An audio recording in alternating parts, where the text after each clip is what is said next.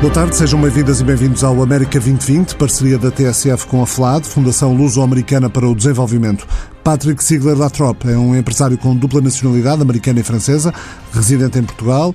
A carreira inclui cargos de banqueiro de investimento internacional, empreendedor industrial, professor universitário e consultor. Foi igualmente fundador da Action contre la Femme, uma ONG vocacionada para a luta contra a fome no mundo.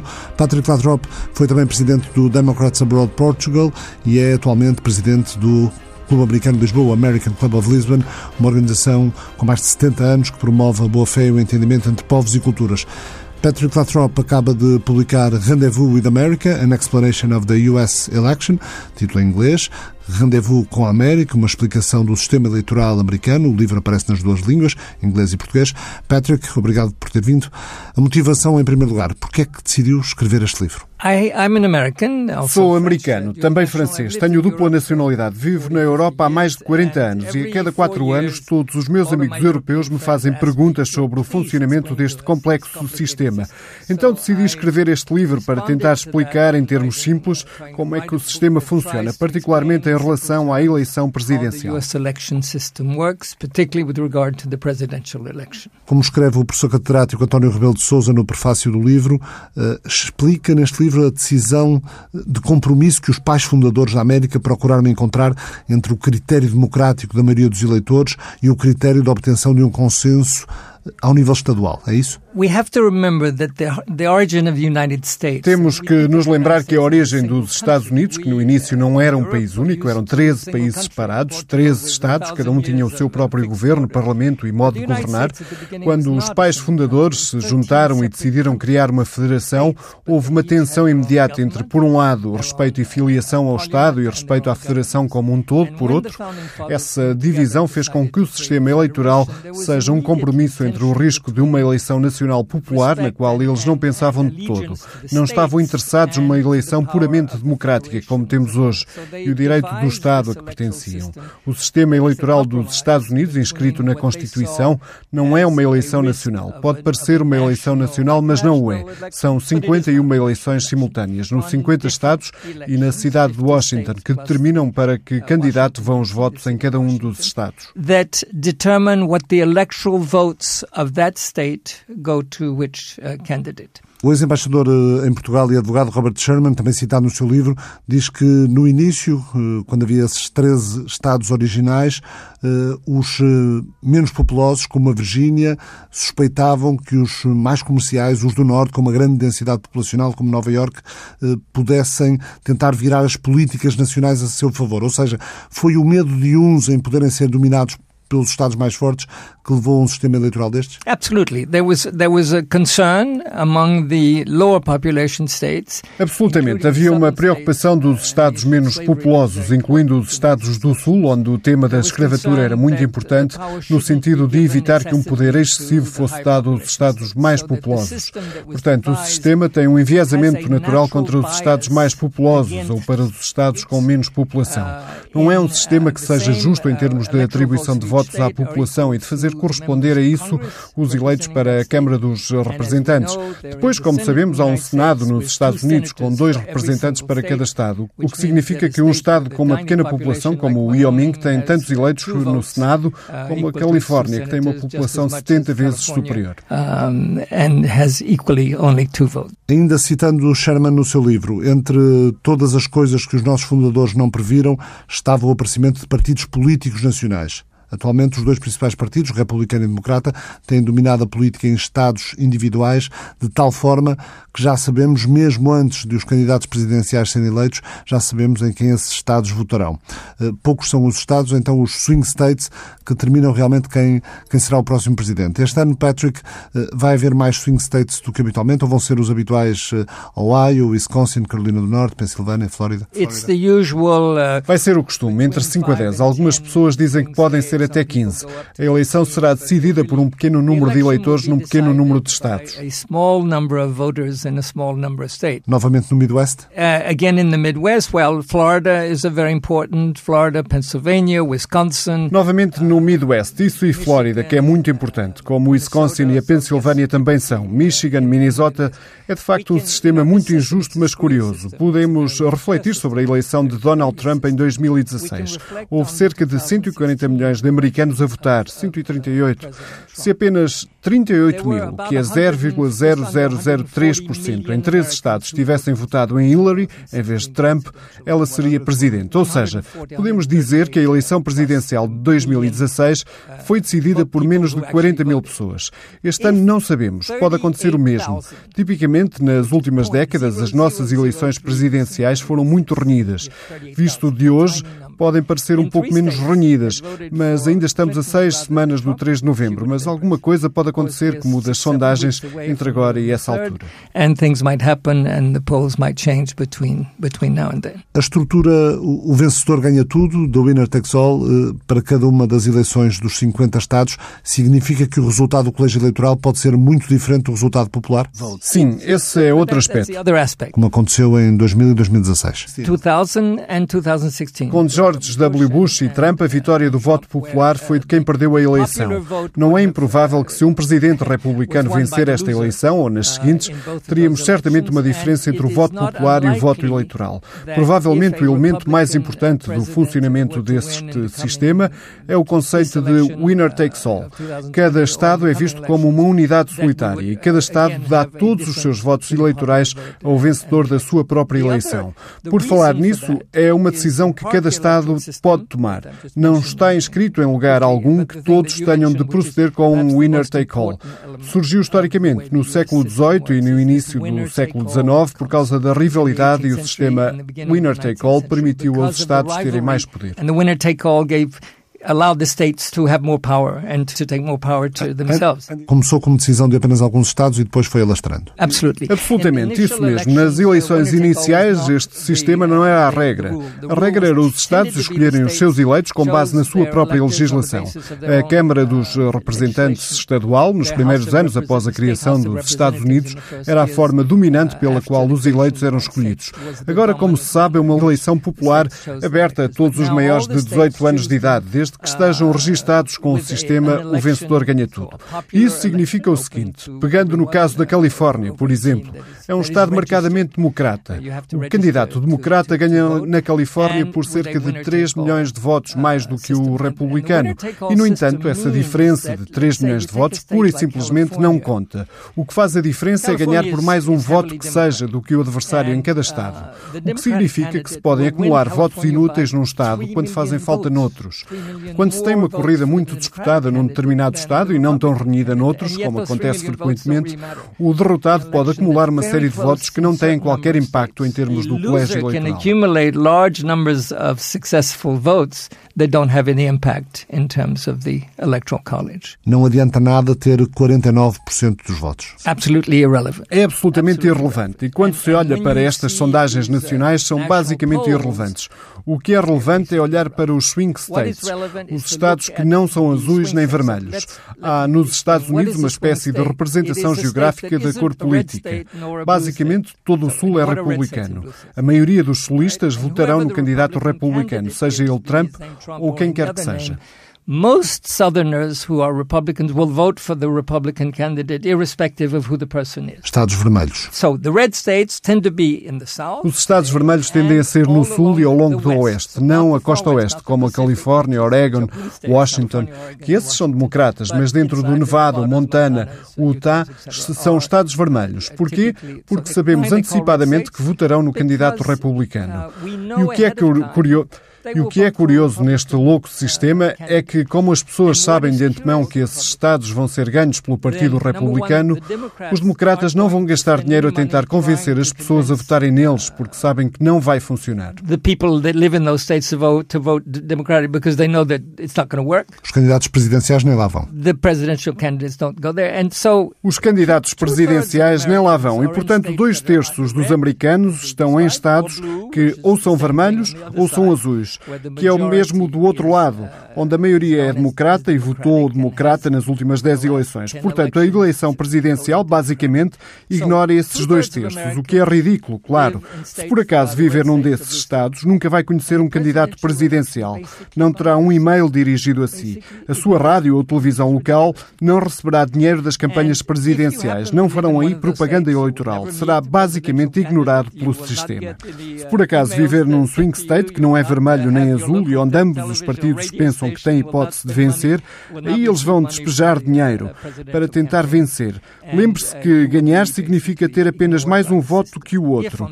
Se é uma coisa renhida, por exemplo, num estado como a Flórida, onde 48%, de acordo com as sondagens, muito provavelmente votarão em Trump e 48% muito provavelmente votarão em Biden, o que significa que será nos restantes 4% em que os dois partidos investirão o seu dinheiro a identificá-los, há toda uma indústria de rastreamento de eleitores e é apelar ao voto de todas as formas possíveis, porque como a diferença num estado como a Flórida ou a Pensilvânia vai ser tão pequena, essa diferença vai valer por todos os votos e os partidos farão tudo o que podem para atrair esses eleitores. Each party will do whatever it can to uh, attract those voters. As pessoas nos Estados Unidos, sempre que são questionadas sobre o sistema eleitoral, demonstram de forma consistente uh, serem esmagadoramente a favor de acabar com o sistema do colégio eleitoral. Já foram apresentadas mais de 700 propostas para alterar o sistema. Por que é que isso não acontece? Uh, Porque sempre que alguém sugere algo para mudar o sistema, não consegue. É muito difícil mudar a Constituição. Por boa razão. As regras que os pais fundadores estabeleceram torna muito difícil mudar o documento que estabelece como o país é governado. Requer uma maioria de dois terços nas duas câmaras do Congresso, o que basicamente nunca aconteceu. Apesar de ter havido centenas de propostas, e apesar de hoje 70% dos americanos ser favorável à mudança do sistema eleitoral, não acontece. Porquê? Porque um partido partido vai perder. Não é do interesse dos republicanos ter um sistema que é uma eleição nacional. At, and, and each time in history, when someone has proposed a change, there, always, there always is a winner or a loser in such a change, and the loser will block it. Falemos um pouco de atualidade. A questão mais premente atualmente é a nomeação de um substituto para a juíza Ruth Ginsburg. Eh, o que é que espera que seja a escolha de Donald Trump? Que tipo de pessoa deve o Presidente nomear? Well, he will nominate someone who reflects his political view and his party's political view. He will nominate Ele irá nomear alguém que reflita a visão política dele e do partido. Ele já anunciou que vai nomear uma mulher muito conservadora. Os democratas dirão que é de extrema direita. Os republicanos vão dizer que é apenas conservadora, provavelmente pró-vida. Há quatro ou cinco pontos fulcrais que dividem a América hoje o aborto, o controle de armas, a desigualdade racial, a desigualdade económica. As posições que as pessoas têm sobre estes assuntos determinam se elas são democratas ou republicanas. O Partido Republicano é muito apoiado por um grupo de pessoas muito religioso, que tendem a ser o que eles chamam de pró-vida e anti-aborto. Tem havido um caminho na direção contrária. O Supremo Tribunal legalizou o aborto nos Estados Unidos. Os republicanos têm tentado reduzir o impacto dessa decisão ou mesmo anulá-la. É provável que, com três juízes do Supremo designados por Trump, incluindo o que está prestes a ser nomeado, o aborto se torne ilegal nos Estados Unidos durante os próximos anos. Antes de mais, é preciso saber se ele está habilitado a nomear alguém. E a resposta é claramente sim. Antes de mais, é preciso saber se ele está habilitado a nomear alguém. E a resposta é claramente sim. Mesmo se Mitch McConnell, o líder da maioria republicana no Senado, se tenha negado a avançar com a nomeação feita por Obama no final do segundo mandato, alegando que era muito próxima da eleição, a Constituição apenas diz que o Presidente nomeia e que o Senado aconselha e aprova. Não há nada na Constituição que diga que isto tem de ser feito no prazo de um ou seis meses. Nada na Constituição detalha o mecanismo. Há uma tradição com 250 anos. Mas Mitch McConnell ignora esse hábito com 250 anos e recusou recusou aceitar a nomeação feita por Obama. But uh, Mitch McConnell ignored those 250 years of habit, and for the first time, the Senate refused to consider a, a nominee of Obama. Mas ele agora pode dizer que não se trata de um segundo mandato. Now he can say whatever he wants, basically. He could say back then. Agora ele pode dizer o que quiser, como também podia dizer na altura. Se ele tiver os votos e os seus colegas republicanos concordarem em confirmar um nomeado, para mim é claro que vão, Trump vai designar um terceiro juiz. Que impacto é que isso terá na eleição? Isso é uma questão interessante. Se estamos a sete semanas da votação, eu voto na Flórida e já tenho o meu boletim. Posso votar hoje enviando o voto por correio. Em certa medida, é bom para os democratas, mas por outro lado também é positivo para os republicanos. Antes de mais, é bom para os republicanos porque este é um assunto muito importante para a maioria dos americanos. Isso afasta os olhares da Covid-19 e da repugnante gestão que Trump fez da pandemia, que lhe tem causado tanto dano nas últimas semanas e afetado claramente o desempenho dele nas sondagens. Afasta a atenção para outro tema. Se há algo que os republicanos gostam em Trump é das nomeações judiciais. Fez muitas, umas 300, incluindo três juízes do Supremo. Para eles é fantástico, ele teve muita sorte. Penso que nunca um presidente conseguiu nomear três juízes no mandato. Portanto, ele vai poder não apenas afastar a atenção de algo em que ele não tem muitas defesas para algo em que ele pode ser muito afirmativo. Isso vai mobilizar as tropas, porque eles também estão centrados neste tema. No lado democrata, para surpresa da liderança, desde a morte de Ruth Ginsburg, tem havido um grande aumento das doações para os candidatos ao Senado uma vez que é o Senado que vota e confirma todas as nomeações judiciais. Se as eleições fossem hoje e o resultado fosse consistente com as sondagens, Biden ganharia a eleição e o Senado ficava 48-48, com o resultado de quatro mandatos ainda em aberto. And the Senate would be 48 to 48 with four Senate seats that are uncertain. Só um terço do Senado vai a votos. É apenas um terço. A cada dois anos é eleito um terço. Mas hoje há 53 senadores republicanos e 47 democratas. Há um senador democrata, do Alabama, que quase de certeza vai perder a votação. Portanto, os democratas têm que tirar quatro senadores ao Partido Republicano. Se ficar 50-50, o vice-presidente dos Estados Unidos torna-se presidente do Senado. Ou seja, se Biden for eleito, basta os democratas terem 50 senadores para controlarem a Câmara. Se Trump for reeleito, precisam de 51. Portanto, dando o senador do Alabama por perdido, tem de ganhar mais quatro mandatos. Os quatro que ainda estão em aberto são Colorado, Maine, Arizona e Carolina do Norte. Há dois em que a votação parece mais inclinada a favor dos democratas e dois em que ainda não sabemos. Se esta mobilização massiva que estamos a assistir no campo democrata a propósito das nomeações judiciais os ajudar a ganharem o controle do Senado, será um passo muito importante. Se Biden ganhar a eleição, e nesta altura tudo indica que vai ganhar, não é a minha opinião, são as sondagens que o dizem, mas todos sabemos que as sondagens podem falhar. Mas o mais provável é mesmo Biden ganhar. O Congresso vai manter-se democrata, o Senado será então a chave. Se o Senado também cair para o campo democrata, então as três instituições do poder político político podem legislar e introduzir nova legislação. Uh, but it certainly looks like Biden is likely to win the election, barring a change in, in circumstances between now and November the 3rd. O senhor é um democrata assumido, está preparado para mais quatro anos de Donald Trump na Casa Branca? Well, I'm first of all an American. Bom, antes de mais sou americano. O que acontecer, acontecerá. Este livro é político. Eu fui muito cuidadoso. Tentei explicar o sistema sem opiniões pessoais. Como disse, eu costumava liderar os democratas em Portugal. Toda a gente conhece a minha cor política. Ficarei muito triste se Trump vencer, mas o presidente dos Estados Unidos é o presidente dos Estados Unidos e o seu representante em Portugal é o embaixador, que é meu amigo. Gosto dele, respeito e respeito as suas opções políticas. Uh, irrespective of his political coloration. Agradeço a Patrick Sigler Latrop, a quem voltaremos aqui na emissão de América 2020 na próxima semana para nos explicar em detalhe as clivagens do sistema, o modo de funcionamento de algumas eleições que acontecem este ano a 3 de novembro. O livro Rendezvous com a América, uma explicação do sistema eleitoral americano, é posto à venda nas principais livrarias do país a partir da próxima segunda-feira. José Gomes André, professor da Faculdade de Letras da Universidade de Lisboa, doutorou-se em Filosofia Política com uma dissertação dedicada ao pensamento de James Madison, o quarto presidente na história dos Estados Unidos e por muitos considerado o pai da Constituição. José Gomes André é autor de vários livros, capítulos de livros e artigos sobre política e política comparada. É um especialista em política norte-americana. José Gomes André, qual o impacto político da decisão que o Presidente possa tomar relativamente à substituição de uma juíza progressista como Ruth Ginsburg? Uh, enorme. Na verdade, esta será. Costuma muitas vezes dizer-se que os mandatos presidenciais, por vezes, estendem-se para lá de, do tempo uh, propriamente dito, uh, na escolha justamente dos uh, juízes do Supremo Tribunal, uma vez que essas nomeações são vitalícias.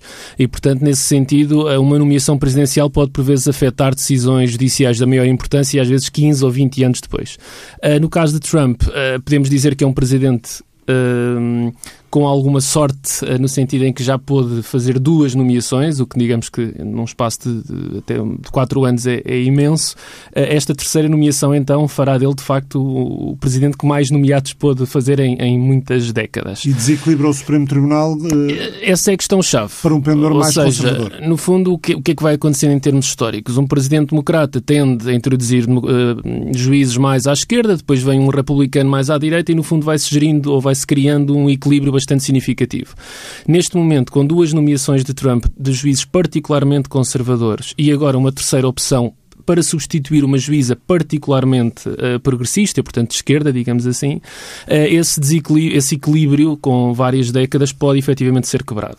Uh, aliás, os nomes que neste momento se têm falado são de juízes muito conservadores e, portanto, efetivamente há decisões-chave que o Supremo Tribunal tem tomado em matéria de casamento homossexual, de consumo de drogas, etc., bastante progressistas e, de facto, pode aqui abrir-se uma nova era de decisões especialmente conservadoras e de facto Trump tem a faca e o queijo na mão neste aspecto. Esta quarta-feira o USA Today uh, trazia à baila a questão do, do, uso de armas. Como sabemos é um direito constitucionalmente consagrado, mas uhum. com, com, as consequências que se conhecem também, uh, mas uh, dizia que com, a, com a possibilidade de nomeação de um juiz conservador por Donald Trump, volta a estar esse, esse aspecto da questão de, das armas novamente em jogo, até porque Donald Trump ainda num, num comício no Minnesota no, no final da semana passada dizia votem em Trump para salvar a segunda emenda. Sim, bom, repare, a, a proteção do direito de armas já está constitucionalmente garantida e, portanto, aquilo que basicamente se pode esperar de um, de um tribunal ainda mais conservador é, no fundo, limitar ainda mais ou, ou, ou impedir ainda mais um, as restrições. possíveis restrições. Uh, há outras áreas que me parecem mais sensíveis, nomeadamente a questão do aborto, uh, que é uma decisão que, no fundo, nos Estados Unidos não tem propriamente um enquadramento legal, uma vez que provém de uma decisão judicial de 1973, um famoso caso que é o Roe v. Wade, uh, e que os conservadores vêm desde então procurando uh, subverter e, no fundo, uh, substituir por uma nova decisão que proíbe efetivamente o aborto. Até agora, todas essas tentativas falharam, mas com o Supremo Tribunal agora uh, potencialmente muito mais conservador, essa é uma questão-chave. Aliás, um dos nomes que tem sido mais falado é uma da, da juíza Amy Barrett, que é claro, cujo grande tema da sua vida em termos judiciais é justamente a proibição do aborto. E, portanto, se de facto for essa a nomeação e se o Tribunal efetivamente efetivamente for nesse sentido, é muito provável que vejamos nos próximos meses ou anos uh, várias tentativas de, de, alterar essa questão do aborto, que é evidentemente um tema altamente fraturante e polémico uh, e que o Congresso não pode uh, mexer, mas que o Supremo Tribunal pode. Qual o Estado dos Estados Unidos que deve merecer mais a nossa atenção neste mês e pouco que falta para, para a eleição? A escolher um e só um seria o Wisconsin, onde Trump em 2016 conseguiu a vitória mais curta por uma diferença de 0,77 pontos.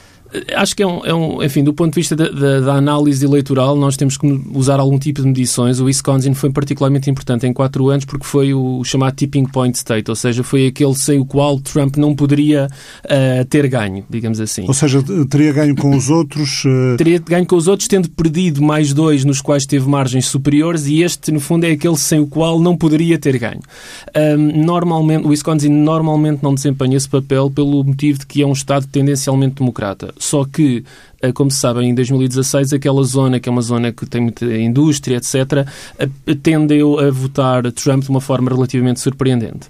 Eh, não tenho a certeza que vai ser este ano, evidentemente, o tipping point state. Não é um Estado com um valor tão significativo do ponto de vista eleitoral. A Pensilvânia, por exemplo, vale o dobro, que são 20 votos eleitorais. Mas eu diria que, mais uma vez, é altamente provável que essa zona, portanto, ali a zona dos Midwest. Grandes Lagos, o Midwest, o chamado o cinturão da, da, da ferrugem, vá ter um um impacto relevante. Isso não significa que, que, Biden não possa ganhar por outras vias, porque, por exemplo, a Flórida, que é um Estado sempre equilibrado há anos e anos, eh, tem um peso eleitoral também ainda mais relevante do que todos estes. Portanto, no fundo, nós ao fazermos aqui o, o essa contabilização, temos que perceber que há vários caminhos para um candidato ganhar. Não, nunca pode ser só um Estado. O Ohio, por exemplo, foi durante anos aquele Estado que toda a gente dizia que tinha que, que, se ganhar. Hoje o Ohio é francamente republicano, é francamente conservador e, portanto, Trump muito provavelmente ganhará lá. Eu acho que uh, é importante talvez as pessoas perceberem é que as oscilações no, em, num determinado Estado tendem depois a estender-se aos restantes. Ou seja, a questão aqui é um pouco perceber dentro de uma certa tendência Pode haver regional, efeito de contágio em termos Há um certo efeito. Ou seja, no fundo, perceber, por exemplo, exemplo, se na Pensilvânia Biden está com uma vantagem de 5, 6 pontos, provavelmente o Wisconsin também vai cair para ele, o Michigan também vai cair para ele. A questão mais difícil neste momento, analisar as sondagens, uh, e saltando se calhar um pouco a pergunta que me farias mais à frente, uh, é que as diferenças neste momento são demasiado curtas para que um efeito dominó depois não contamine as restantes. Ou seja, se estivermos a falar de vantagens de 10 ou 12 pontos é uma coisa, vantagens de 5 ou 6%, no contexto altamente imprevisível da pandemia, do contexto imprevisível do voto por correspondência e todas as batalhas legais que isso vai trazer, uma diferença de 5 pontos não é muito relevante nesta altura. Porque ela depois, se, se, se mudar 3, 4% num lado, também vai provavelmente mudar no outro. E, portanto, eu diria que neste momento Biden tem algum conforto, tem alguma margem. há, uma é... tendência, há uma tendência, por exemplo, no, no, no caso do, no caso do, do Wisconsin, uh, há uma tendência clara de vitória como disseste, eh, uhum. os democratas ganharam sempre as presidenciais desde 1988. Com exceção de 2016. Exceção da vitória de Trump há quatro anos. Uhum. Mas é, um, portanto, um, um, favoritismo, mas não tropo. É, é, eu acho que esse é o ponto aqui relevante, porque, para no fundo, nós também temos que aprender com o que aconteceu em 2016. Neste momento, nós comparamos as sondagens de Biden e de Hillary Clinton em 2016 e aquilo é quase uma colagem quase absoluta. As vantagens são muito semelhantes nos mesmos sítios, é evidente que há exceções, mas as vantagens são muito parecidas, as margens de favoritismo são muito parecidas e nós em 2016, eh, enfim, encontramos toda essa surpresa enorme que foi a vitória de Trump. E, portanto, penso que também temos o dever de este ano, se calhar, a sermos precavidos em relação a isso, eh, até porque a questão das sondagens, enfim, é altamente debatível. Os apoiantes de Trump eh, são, são conhecidos também por, pela sua desconfiança de institucional, portanto, estas sondagens, digamos, que devemos tomar um bocadinho com algum sal, não é? Porque estas diferenças não são tão significativas, se calhar, quanto isso. E, sobretudo, percebermos que Trump, apesar de tudo, ou seja, apesar de tudo o que sabemos sobre o seu caráter, más decisões, gestão da pandemia, enfim, o que quiserem, continua a ter algumas possibilidades. É muito diferente dizer que alguém tem 5% de hipóteses ou dizer que tem 30%. E, neste momento, se calhar, Trump está perto dos 30%. Isso significa que provavelmente perderá, mas tem algumas hipóteses. Uh, se formos a ver as sondagens, uh, por exemplo, uh, dissecando um bocadinho alguns dos dos pontos que podem vir a ser cruciais, para além do que, do que já referimos.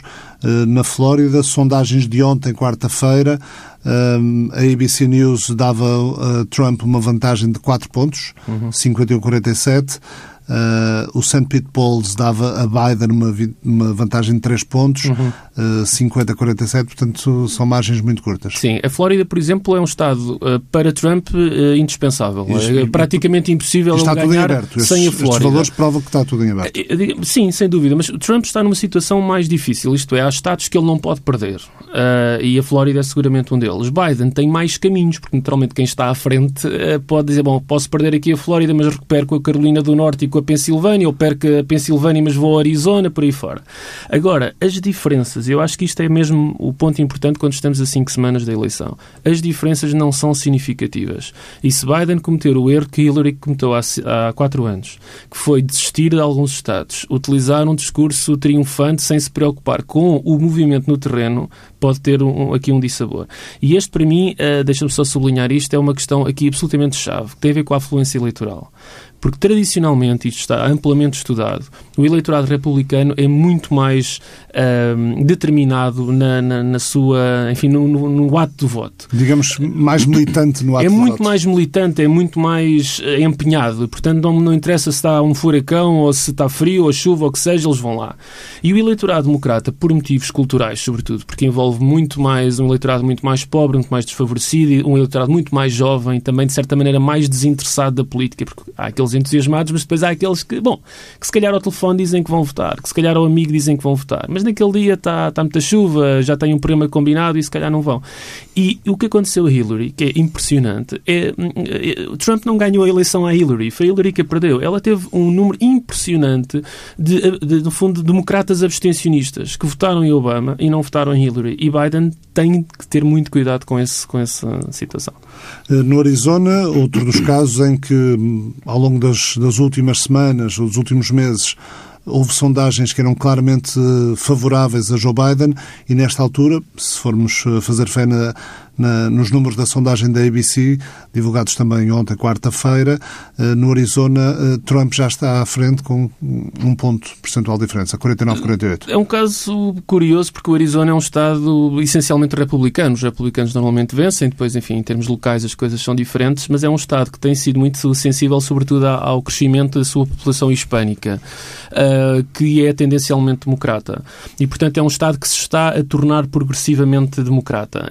Um, por outro lado, como é de uma região muito um pouco diferente de todos estes outros que estamos a falar, esse efeito contágio provavelmente não, não se dará. Ou seja, imagina um cenário no qual o Arizona até ganho por Biden, sem que isso depois tenha influência no que se vai passar, por exemplo, na região do Midwest.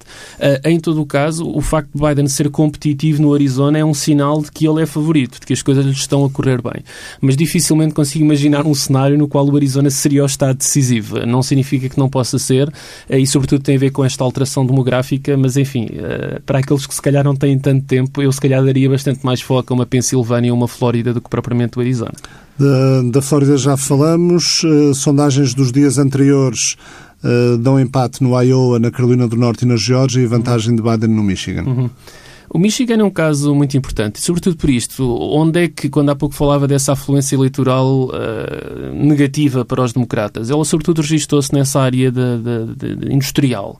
No fundo, é um eleitorado muito particular. É um eleitorado uh, pouquíssimo sensível às questões eh, sociais, às questões, enfim, o debate sobre aborto ou não aborto. Essas coisas normalmente não são muito relevantes para este eleitorado. É um eleitorado que tem um voto económico muito forte. Isto é, uh, quais são as políticas da Casa Branca, da administração relativa à proteção de empregos, relativa à dinamização da indústria, etc. E Trump surgiu um bocadinho como Reagan surgiu nos anos 80 para esse eleitorado. Uh, na altura eles ficaram conhecidos como os Reagan Democrats, ou seja, eram pessoas que se identificavam como democratas, mas votavam em Reagan por causa do seu plano económico. São pessoas que se calhar não apreciam a figura de Trump, certamente não partilham de muitas das suas visões, mas gostam do seu plano económico. No fundo, é um plano que tem um certo incentivo a alguma, enfim, ao crescimento das indústrias e aposta nessa zona, onde os democratas têm tido muita dificuldade. Não é por acaso que Biden, se reparar, quer dizer, uma em cada das suas três frases é dirigida a esse eleitorado. Resta saber se o consegue reconquistar. Portanto, eu diria que ele estar em vantagem no Michigan é um bom sinal uh, para as suas hipóteses eleitorais. Outros dados interessantes de sondagens dos, dos últimos dias sobre a aprovação do trabalho do Presidente Trump, uma sondagem do político dá nota negativa relativa a Donald Trump, 43% aprovam uh, a atuação, a performance do, do, do presidente, 56% desaprovam.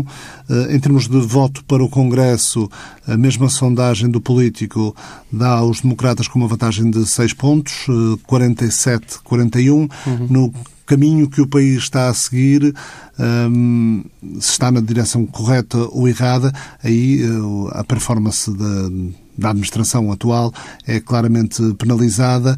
Apenas 31% do, dos inquiridos indicam que o país vai na direção correta. Donald Trump, penso que desde o primeiro dia sempre teve sondagens que deram, onde a sua impopularidade era maior. Eh, um dos fenómenos curiosos em 2016 era que, quando se falava, no fundo, a chamada favorabilidade do candidato, Trump tinha sempre valores negativos. Só que Hillary tinha valores ainda mais negativos.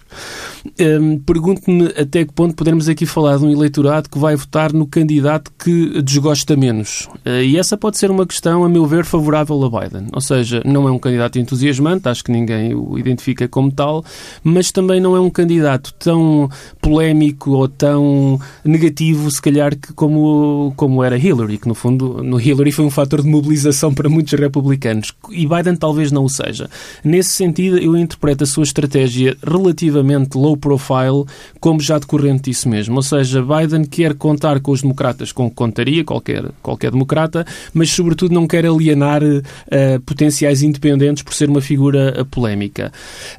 Isso novamente vai entroncar na questão depois da afluência eleitoral. Isto é, aqueles que neste esses, esses 43% que acham que Trump está a fazer um bom trabalho vão votar nele. Resta saber o que é que acontece aos tais que acham que não está a fazer um bom trabalho, mas se acham que, que Biden fará um melhor trabalho.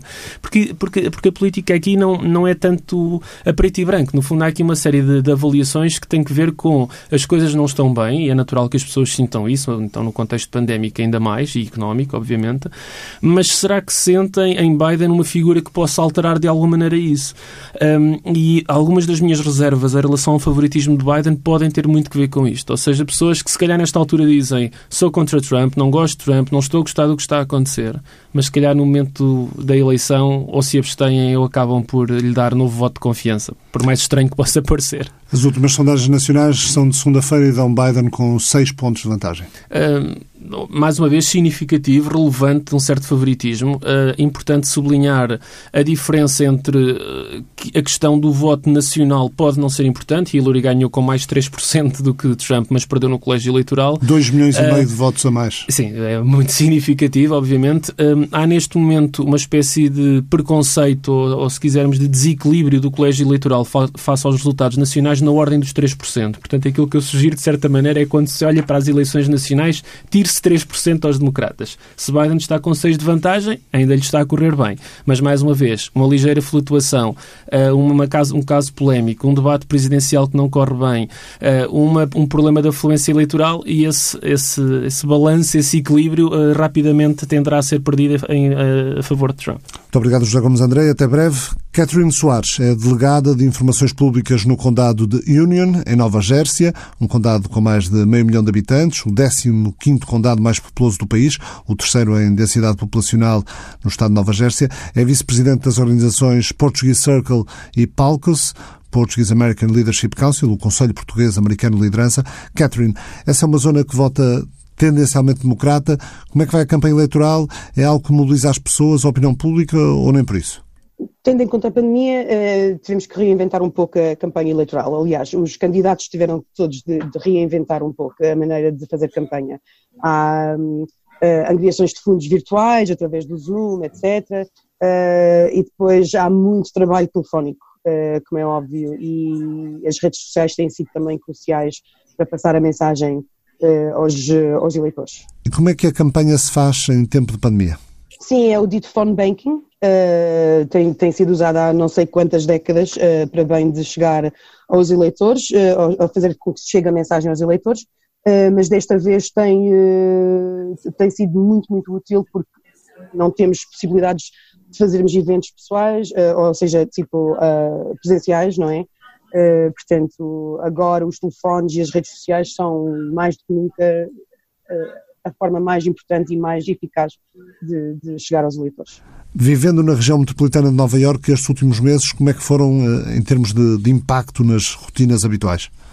Uh, posso dizer que nós tivemos mais ou menos o mesmo, o mesmo nível de interrupção de vida cotidiana que tiveram, por exemplo, os residentes de Manhattan, uh, os governadores dos estados de, de Connecticut, de Nova York e de Nova Jersey formaram um pacto em que iam agir todos em linha uh, porque há muita gente que vai de um estado para o outro diariamente e não faria sentido, por exemplo, estar montes de coisas abertas em New Jersey e nada aberto em Nova York, porque depois havia aquela, aquela tendência de a, a Covid-19 espalhava-se na mesma, não é? Ou seja, não posso, não posso ir comer fora em Nova York, então vou para New Jersey. Uh, portanto, eu acho que uh, no que diz respeito a isto, os governadores foram muito inteligentes, foram espertos uh, e foi uma forma de nós, apesar de sermos a área mais densamente povoada dos Estados Unidos, controlarmos o alastramento de, da pandemia.